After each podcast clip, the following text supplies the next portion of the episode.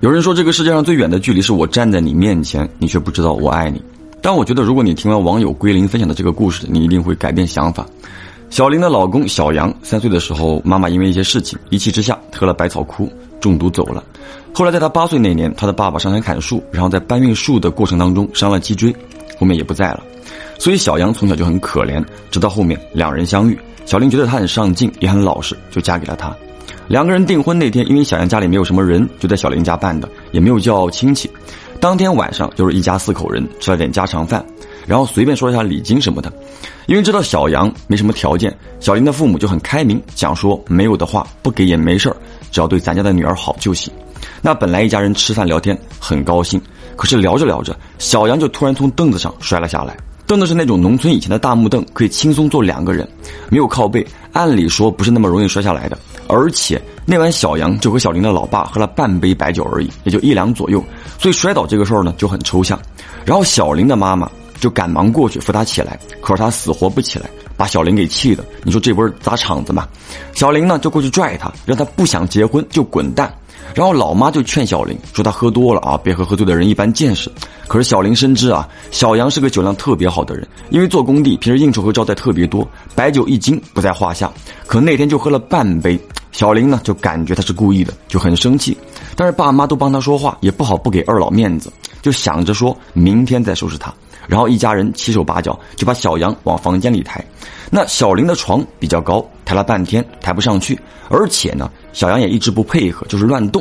然后就很突然，他就很大力气啊，震开了所有的人，往床底下钻，一边钻手还在地上抓，指甲都抠出血印子了。那这个时候小林才意识到，也许他不是喝多了，很可能是招来一些不太好的东西，就像电影演的剧情一样。小林的老妈当时呢也会意到了，就出门找了一个邻居家的婶婶，就稍微懂点那方面的事儿啊。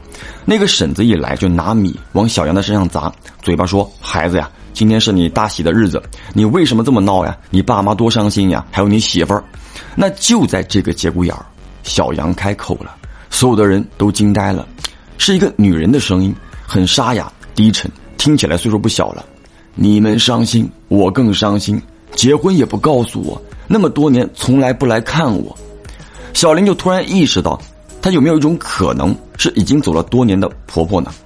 然后小杨就摇摇晃晃地站了起来，红着眼睛开始扫视在场的所有人。突然，这个目光就停在了小林的身上，那个眼神看到小林瘆得慌，就感觉既熟悉又陌生。可是看着眼前自己未来的丈夫如此疲惫不堪，也不知道哪来的勇气，小林就冲了过去，紧紧地抱住了他。此时的小杨还在用很大的力气挣扎，小林就说：“老公，我们不闹了，以后好好过。”说这个话的时候，小林的鼻子一酸。嘴巴就像不受控制一样，突然间叫了一声“妈”。神奇的是，叫完这声“妈”之后啊，小杨忽然不再挣扎了。小林当时呢就很确定，哎，到底是怎么一回事了？明白了啊。接着呢，这个小林就讲说：“妈，您放心啊，我一定会好好照顾他，还有我们的宝宝。您马上会有一个孙子或者孙女儿，以后每年我们都会回去看你，无论我们在哪里。”话一说完，小杨头一歪，就靠着小林的肩膀睡着了。当时小林怀孕一个多月了，看见老公呼呼大睡，小林整个晚上呢是死活睡不着了。原来真的有这么神奇的事情。由于小杨从小家庭变故之后，十几岁啊就出门打工，一直在市里或者在省外四海为家。小时候的老房子呢就从来没有回去过，更别说回去扫墓之类的。那个时候小，他也不懂。那经历了这个事儿，结婚之后两个人就把小杨家的老房子装修了一下，可以住人了。然后每年清明节啊都会回去扫墓。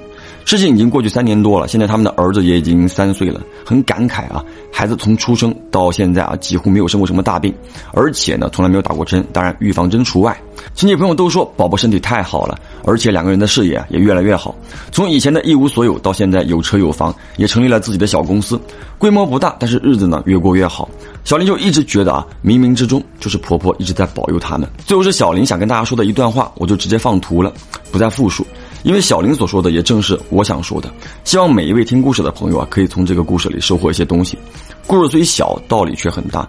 也许在很多人眼里，我不是一个传递正能量的博主，但是我想说，不要只看到我面前的阴影，忽略了我背后的阳光。我是老朴，让我们下个故事见。